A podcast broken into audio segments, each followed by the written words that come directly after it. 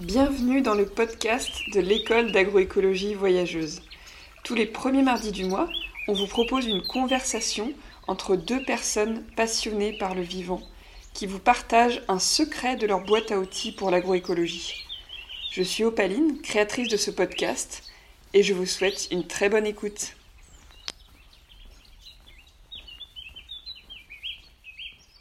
Bonjour Gaëlle, donc on est ravis de t'accueillir sur le podcast de l'école d'agroécologie voyageuse. Euh, aujourd'hui, on est au calme dans le bureau du gîte de la ferme et euh, dehors, la, photosynthèse est à fond, la biodiversité s'active, les, les, légumes poussent très vite. Euh, les poules sont si courageuses qu'elles s'échappent du poulailler et attendent d'avoir de l'ombre grâce aux arbres, aux mille arbres que vous avez plantés cet hiver. Donc euh, c'est ça, la ferme Gone Girls en Normandie, une ferme toute jeune, ça fait à peine un an que vous êtes installée avec ta coéquipière Claire. Mhm. Qu'est-ce que tu ressens quand tu regardes tout le chemin parcouru depuis votre installation avec Claire? C'était un, un, long chemin hein, parce qu'il a démarré, on s'est installé, euh, on a démarré l'activité en mars, mais en réalité le projet est né en septembre 2016.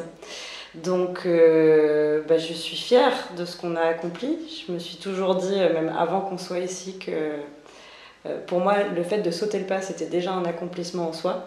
Donc je suis déjà très contente de l'avoir fait, même si j'étais clairement terrorisée avant de, de, de me lancer et les premiers jours aussi où on était en Normandie. Et euh, ouais, je suis, je suis très impressionnée parfois par ce qu'on a réussi à faire en si peu de temps. Et ça me donne euh, de l'énergie pour la suite. Parce que parfois, il y a aussi euh, on, a les deux sentiments. Quoi. Le côté, ok, c'est super, on a fait tellement de choses, c'est génial, c'est extraordinaire en seulement 4 mois. Et puis en même temps, quand on voit tout ce qui reste à faire, parfois c'est aussi un petit peu décourageant. On se dit, oh là là, j'ai tout donné, là j'ai plus d'énergie et pourtant euh, j'ai fait un dixième du chemin. Quoi. Donc c'est un peu, un peu les deux, mais non, je, globalement c'est plutôt une impression, une impression positive. Et est-ce que tu pourrais nous dire les, les, éléments, les valeurs, les moyens qui vous ont permis de, de tenir, d'avancer, les clés en fait euh, Pour avancer dans le projet? Bah, Je pense qu'il euh, y avait une petite dose de folie quand même, euh, de volonté d'entreprendre. Euh, une, certaine forme de patience et de résilience, parce que c'est long, une installation. Et il y a des hauts et des bas, il y a des surprises, en tout cas il y en a eu pour nous. Euh, donc je pense qu'il faut être quand même... Euh, oui, il faut être patient. Et puis, et puis du travail et, de, l'énergie et de la passion pour ce qu'on fait.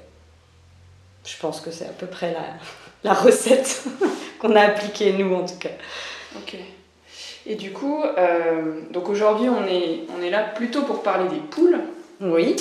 Euh, et du, du, fait que les poules soient euh, mobiles. Oui.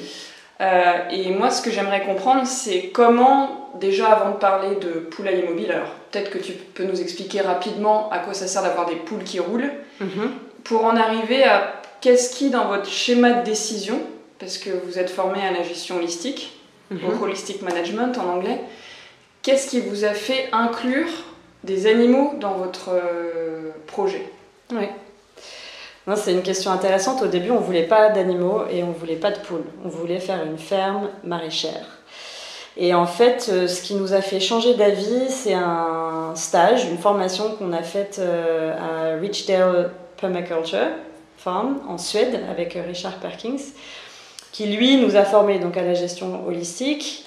Euh, en tout cas, on a eu une première formation là-bas et euh, aux différentes entreprises qui sont présentes euh, sur, sur sa ferme.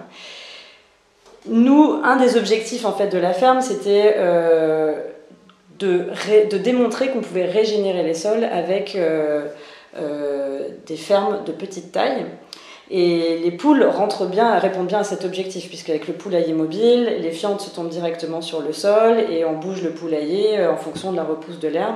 Donc ça permet d'apporter euh, de la matière organique et d'améliorer la qualité et la structure des sols. Donc ça répondait très bien à cet objectif-là. Et en même temps, ça nous permettait de diversifier nos activités, de ne pas avoir euh, tous nos œufs dans le même panier sans, faire de mauvaises, mauvaises blagues, et d'avoir un complément de revenus euh, par rapport au maraîchage. Le maraîchage, c'est quand même très dépendant des, des, saisons, de la météo.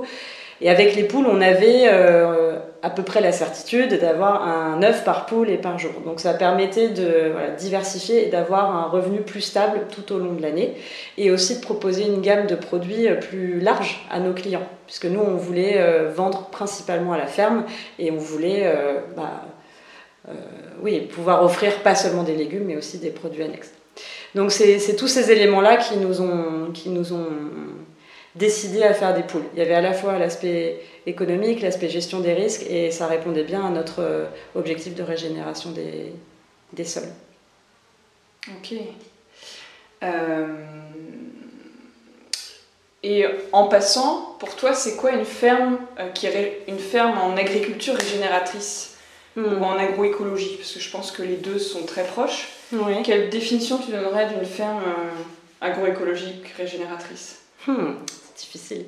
Mais pour moi, c'est un, c'est comme un écosystème en fait. C'est euh, une combinaison d'activités qui ont un impact positif sur le sol et qui peuvent aussi avoir des effets bénéfiques entre elles. Donc euh, nous, on a choisi de faire euh, principalement du maraîchage et les poules pondeuses, mais aussi on a aussi planté, tu le disais tout à l'heure, 1000 arbres, dont 300 fruitiers, et on a aussi des ruches sur la ferme. Et euh, donc voilà, les ruches sont là pour euh, polliniser euh, les, légumes. une partie des, déchets des légumes servent à nourrir les poules. Les poules régénèrent les sols et apportent de la matière organique pour les arbres qui sont plantés là. Donc il y a une belle... et les arbres font aussi des, voilà, des fruits et des fleurs qui vont servir aux, aux abeilles. Donc c'est pour moi tout un, tout un écosystème qui fonctionne ensemble de manière harmonieuse et qui permet de de réinjecter oui, de la matière organique et du carbone dans le sol. Et est-ce que ça permet aussi de régénérer euh, les humains? Euh, Je te dirais dans quelques années. Non, euh, moi je, je trouve que en effet, ça a un effet très bénéfique pour pour notre équilibre en tant que personne, évoluer dans, cette, dans cet écosystème, même si c'est beaucoup de travail et que physiquement c'est très pénible, parce qu'il ne faut, faut, quand même pas le sous-estimer, c'est euh, extrêmement euh, bah, stimulant déjà. Je trouve que intellectuellement c'est très riche. Et puis, euh, puis c'est agréable et, et ça permet d'être aligné, je dirais bien dans ses baskets. Quand tu te réveilles le matin, es... tu penses que quoi? Bah, je pense que parfois je pense que je dormirais bien une heure de plus. mais, euh, mais voilà, une fois que je suis debout et que, et que je vais ouvrir euh, oui, la porte des poules à 6 heures du matin et que je vois le lever du soleil et que, et que je peux aller me baigner après et puis revenir travailler sur mon jardin, bah, je me dis que j'ai beaucoup de chance. j'ai beaucoup de chance. Ok. Alors, euh, beaucoup de chance et aussi des, petites, euh, des, petits, euh, des petits obstacles, le côté obscur de la poule, on va en parler. Euh, donc, est-ce que tu peux nous relater les étapes, dont les obstacles, que vous avez connus depuis la mise en place du poulailler? Il y, a, il y a six mois, c'est ça? Oui, c'était en mars, l'arrivée des poules, le, 17, le 10 mars, donc une semaine avant le confinement. Et euh, nous, on avait vu les poules en action donc en Suède seulement pendant 10 jours et dans un contexte où en fait on s'en occupait pas tout le temps, on était, on était très nombreux en tant que stagiaires, donc on les bougeait le matin et c'est tout. On faisait la collecte des œufs, mais on faisait pas forcément le mirage, mmh. on, avait, on avait très peu d'éléments. Ça nous paraissait très facile d'avoir des poules, même si on n'en avait jamais eu, donc euh, on était aussi un petit peu... Euh, inquiète de les recevoir et on se demandait quel impact elles allaient avoir sur nos vies aussi, ces poules. Et donc il y a eu euh, clairement euh, une prise de conscience. Alors la, première étape, ça a été euh, pour nous la construction de ce poulailler mobile, qui a été une aventure en soi. On a commencé à le construire au mois de septembre, donc six mois avant l'arrivée des poules. On a fait un chantier participatif avec des amis pour, et, pour construire ce poulailler. On n'avait pas de plan. Donc on a pris les photos du poulailler mobile de Richard Perkins en Suède et on a essayé de, euh, d'inclure les dimensions standards, euh, enfin les, pardon, d'inclure les standards bio pour la construction des perchoirs, des nids, etc. Et puis on a fait des plans comme ça sur un bout de papier, un peu à l'arrache. Euh, donc on a acheté un châssis, 80 euros sur le bon coin, un châssis de, de remorque, et on a monté euh, la structure dessus euh, pendant un week-end. Et on était très fiers de notre poulailler, sauf qu'il y a eu plusieurs problèmes qui se sont présentés. donc le premier, c'était que le poulailler n'était pas bien centré et donc il penchait très nettement d'un côté euh, et, il touchait presque le sol. Et donc ça, c'est un vrai problème parce que nous, dans le modèle, en fait, on était censé bouger le poulailler avec les poules à l'intérieur. Sauf que là, le poulailler était tellement déséquilibré qu'avec le poids des poules, en fait, il frottait par terre et c'était quasiment impossible de le déplacer. Très gros problème. Deuxième problème, euh, le châssis était vieux et les roues aussi. Et donc euh, le poulailler était bancal, mais il était fini, et les pneus ont crevé. Et donc il a fallu aller changer euh, les roues sous le poulailler et on n'avait pas du tout euh, pensé euh, à changer les, à mettre des pneus super costauds avant. Donc bon, ça a été tout un, tout un bazar. On a mis des roues jockey sous le poulailler pour le stabiliser. on a dû aller chercher un peu partout des roues qui correspondent à ce vieux châssis qui était, qui était, qui était c'était très difficile de trouver des, roues adaptées. Donc ça nous a pris euh, bah, à peu près 2-3 mois hein, pour finir. En fait, c'était un week-end pour la construction et puis 2-3 mois pour trouver une solution problème. Donc je pense que voilà, dans notre, dans notre prochaine étape de poulailler, on prendra le temps de faire des, vrais plans de, et d'acheter un châssis qui tient la route et de vérifier la pression des pneus avant de construire une structure de plusieurs centaines de kilos dessus. Donc ça, ça a été voilà, les premiers, euh, les premiers euh, challenge. Et puis ensuite, euh, il a fallu bouger ce poulailler qu'on avait mis devant notre étable jusque dans le champ. Et évidemment, on n'avait pas pensé qu'il fallait quand même un espace très très large. Donc euh, voilà, je ne vais, pas rentrer dans les détails, mais, euh, mais transporter le poulailler dans l'enceinte de la ferme, ça a été aussi extrêmement compliqué. On a réussi à le sortir et après les poules sont arrivées et là euh, on nous avait dit bah, quand les poules arrivent il faut les laisser 24 euh, heures à l'intérieur du poulailler enfermées avec euh, à boire et à manger. Et puis ensuite elles mettent à peu près deux semaines à comprendre qu'il faut rentrer dans le poulailler pour dormir. Et, mais ça avait l'air relativement simple quand on nous expliquait ça. Et pour nous les deux premières semaines de poulailler ça a été une galère pas possible parce qu'on était pleuvait, il faisait froid, les poules rentraient sous le poulailler mais pas dans le poulailler, donc on était euh, allongés dans la gadoue avec des lampes torches, aller récupérer les poules sous le poulailler pour les remettre à l'intérieur une par une, sachant qu'il y en a 250. Donc il y avait toute la famille, nos conjoints, les enfants, euh, voilà, ça a été euh, un enfer pendant deux semaines. Et puis un jour magie, elles sont rentrées dans le poulailler. Un soir, on est arrivé et tout le monde était à l'intérieur. Donc c'était c'était quand ça? Donc euh, bah, c'était euh, tout début avril. Elles sont arrivées oui, le, le, 10 mars, donc euh, on a eu, oui je disais deux semaines à peu près de, de, de, mise en place et d'habitude. Donc voilà, à peu près fin mars, début avril, elles rentraient le soir pour se mettre sur les perchoirs. Parce qu'elles rentraient, mais elles rentraient, elles restaient par terre. Donc après c'est pareil, il faut en mettre une sur un perchoir, puis deux, puis trois, et puis ensuite les autres suivent. Mais euh, c'est aussi une habitude à prendre. Donc il y a eu ça, et puis ensuite, euh, bah après il faut les habituer à pondre dans les nids. Parce que c'est pareil, elles sont toutes jeunettes, et quand les premiers œufs arrivent, elles pondent euh, bah, quand ça leur prend, dehors, voilà, encore une fois sous le poulailler, mais pas dans les nids. Donc il faut les amener à les pondre dans les nids. Et là, on a demandé conseil à, des amis euh, éleveurs euh, et ils nous ont conseillé de mettre des œufs, des faux œufs dans les nids avec un petit peu de paille euh, pour, pour les attirer à l'intérieur des nids. Donc on a fait ça. On a pris un, des œufs, en l'occurrence on a pris des vrais œufs du commerce qu'on a trouvé et puis on a, mis un petit peu de paille dans les nids et puis, puis bah, finalement au bout de voilà pareil quelques, jours, quelques semaines elles ont fini par tout pondre, par tout pondre dans les nids. C'est magique. Euh, voilà, donc ça c'était euh, notre, euh, aventure début avril. Et puis, une fois qu'on avait fait tout ça, on s'est dit, bon, ça y est, c'est super, notre poulailler, il est là, il est travers, mais il roule quand même. Euh, elle rentre toute seule le soir, elle pond dans les nids, les œufs euh, grossissent de jour en jour, c'est super, c'est gagné. Et puis après, on a commencé à avoir des poules mortes et des maladies.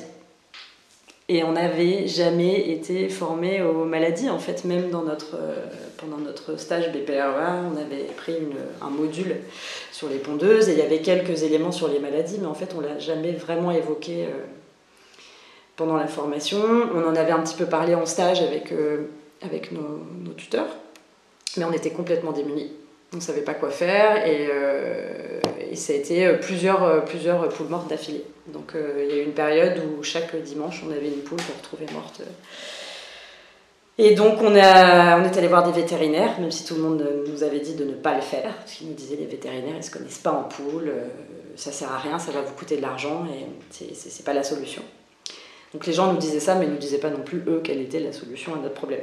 Donc on est quand même allé voir des vétérinaires, on a fait des autopsies, on a trouvé euh, certains éléments. Donc par exemple, on nous a dit que l'herbe qu'on avait sur notre terrain était, euh, était très riche et très haute. C'était des herbes qui faisaient 50-60 euh, cm. Et que les poules, en fait, il n'y avait pas assez de cailloux sur notre terrain et que les poules, pour pouvoir broyer la nourriture, avaient besoin de manger des cailloux. Donc en plus de l'aliment qu'on avait euh, acheté pour les poules, bio et des coquilles d'huîtres, on nous a conseillé d'acheter des graviers à intégrer à leur nourriture pour qu'elles puissent bien la broyer et éviter que ça fasse des nœuds en fait dans leur système digestif. Donc on a acheté des cailloux et on a continué à avoir des, poules mortes un peu amorphes euh, et puis ensuite euh, voilà parfois qui, vomissaient euh. Et on était on était inquiète parce qu'on se disait est-ce que c'est notre système? Est-ce que c'est un problème avec une poule? Est-ce que c'est contagieux? Qu'est-ce qu'on fait de mal quoi on mettait tellement d'efforts et d'attention que c'était un peu frustrant et puis, bon, on a, changé, de vétérinaire, on a demandé conseil à des éleveurs, et puis il se trouve que c'était un problème tout à fait classique chez les poules, c'était un problème de verre, et il fallait tout simplement vermifuger les poules. Donc, euh, nous, on ne l'avait pas fait de manière préventive, elles sont arrivées, euh, elles avaient déjà été vermifugées. Et, euh, donc, on a ajouté du vinaigre de cidre bio à, l'eau des poules. Donc, on nous a conseillé de faire une cure chaque, chaque mois pour, pour éviter le problème de vermifuge. Et en effet, ça a disparu. Euh, on n'a plus du tout de poules mortes. Alors après, on a eu plein d'autres problèmes. On a eu des poules avec des, des, descentes d'organes. Euh, on a eu euh, des poules avec des infections de l'œil. On a eu voilà. Donc il faut prévoir la trousse à pharmacie quand on a des poules et puis avoir un, quand même un ami éleveur qui a une expérience de longue date et qui peut et qui peut donner les bons trucs. ça aide. Ouais, puis on peut dire aussi que plus tu as un petit élevage, plus tu as tendance à t'occuper de chaque poule, alors qu'un élevage intensif énorme avec 10 000 pondeuses, il euh, y en a une qui va pas bien. Euh, oui, on, s'en débarrasse. On s'en débarrasse, alors que mm. là, vous prenez soin, même euh, la fameuse bêtise qui se fait picorer par les autres, vous en prenez soin, alors que peut-être dans un élevage énorme, elle aurait déjà été virée parce que mm. elle est moins efficace que les autres, quoi. Donc c'est bah, c'est sûr que la plupart des gens, quand on avait un problème avec euh, une poule, avec un une descente d'organes, ils me disaient mais, mais, il faut qu'elle passe à la casserole, quoi. vous n'allez pas mm. vous embêter, elle ne pond plus, elle pondra probablement plus. Euh, voilà, il faut s'en débarrasser. C'est vrai que nous, on a, quand même construit un hôpital, enfin voilà, une espèce de, de, petit hôpital à poules pour, les mettre, euh, pour mettre les poules en quarantaine. Ça, je pense que c'est quand même important quand on a un élevage, il faut quand même un, un, endroit pour pouvoir isoler les poules quand il y a un doute sur une maladie. Euh, parce que voilà, on ne sait jamais, il vaut, mieux être prudent. Et j'ajouterais que l'attention que vous leur accordez, ça, le, bien-être que vous leur octroyez et le fait d'être, d'agir avec amour avec elles, hmm. ça fait partie de l'agroécologie aussi.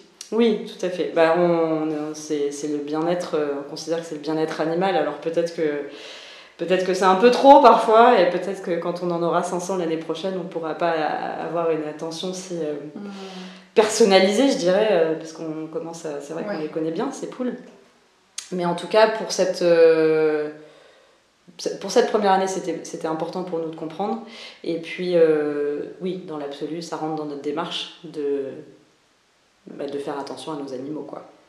Et globalement, aujourd'hui, vous avez plein de clients, 20% à peu près de restaurateurs, Le Mm. reste, c'est la vente à la ferme. Mm. Et ça produit quoi? Aujourd'hui, j'ai ramassé 220 œufs. Mm. Euh, ça marche quoi. Donc Ouais, non, ouais. c'est- Et puis les gens sont contents. Et Les puis gens sont les œufs sont délicieux. Alors, on nous dit souvent que les œufs sont, sont très jaunes, euh, euh, très savoureux, et je pense que, en fait, avant les légumes, on a eu des œufs à la ferme. Ça a été, euh, ça a été la première, euh, le premier produit qu'on a vendu. Et les gens nous connaissent surtout pour nos œufs. Ils aiment bien euh, le produit, ils aiment bien voir les poules dehors le long de la route, ils aiment bien le poulailler, ça roule ma poule, ça les fait rigoler. Ils aiment bien emmener leurs enfants pour, euh, pour voir ces poules qui sont dehors et qui sont en bonne santé. Et puis ouais, ils aiment bien les manger quoi. hein. Je pense qu'il y, a un- vrai, il y a, un vrai engouement pour, euh, pour ces œufs et pour le système. Donc c'est super. Donc ça marche bien. Les poules sont bien maintenant.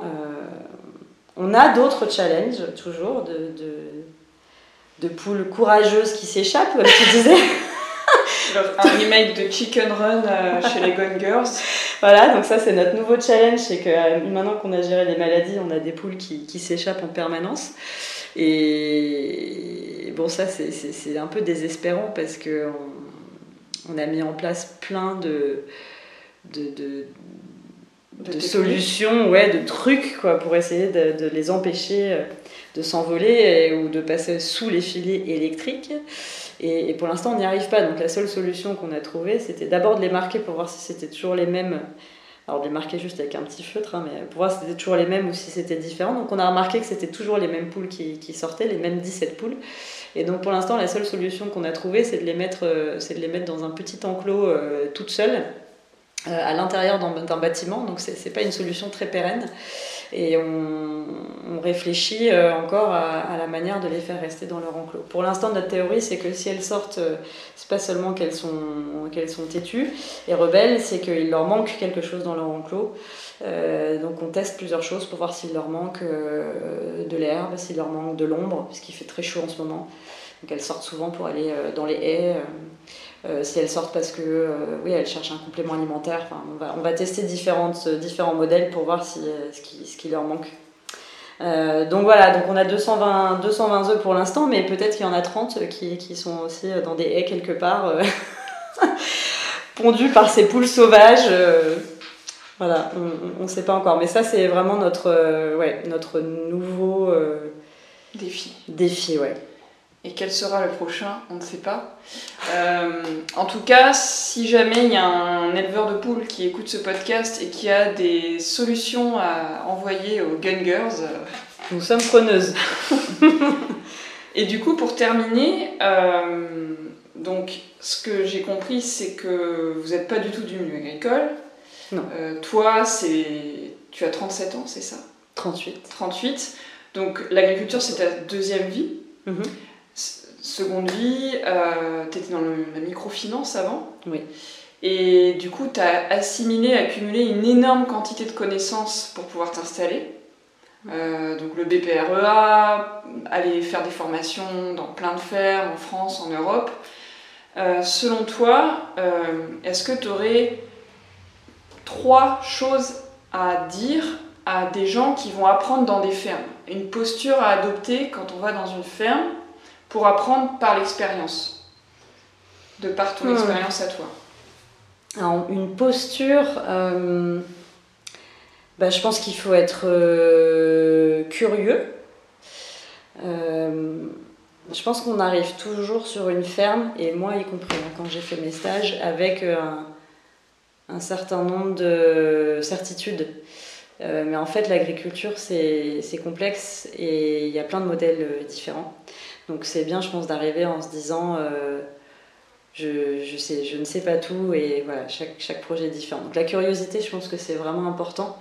Euh, de ne pas être dans le jugement aussi, parce qu'en fait, souvent on se dit Ah, mais ça, c'est pas efficace, pourquoi ils font ça comme ça? Et puis finalement, quand on a sa propre ferme, on se dit Bon, bah, en fait, parfois, il faut faire des choix et on ne peut pas tout faire parfaitement dès le début. Donc je pense euh, l'indulgence, c'est important. Et puis, euh, la dernière chose, je dirais, pour apprendre. euh, euh, ouais, c'est- de s'impliquer, quoi, d'être dans, dans une ferme à fond, euh, d'essayer de, d'être responsabilisé. Alors, c'est pas toujours évident hein, dans une ferme, mais de d'essayer de gérer au maximum les tâches du début jusqu'à la fin ou un projet du début jusqu'à la fin pour vraiment comprendre ce que ça implique et pas juste voir une petite portion du mmh. processus. Voilà, je dirais. Euh. Et du coup, bah, moi j'ai passé dix jours dans votre ferme, euh, principalement pour vivre les poules. j'ai énormément appris.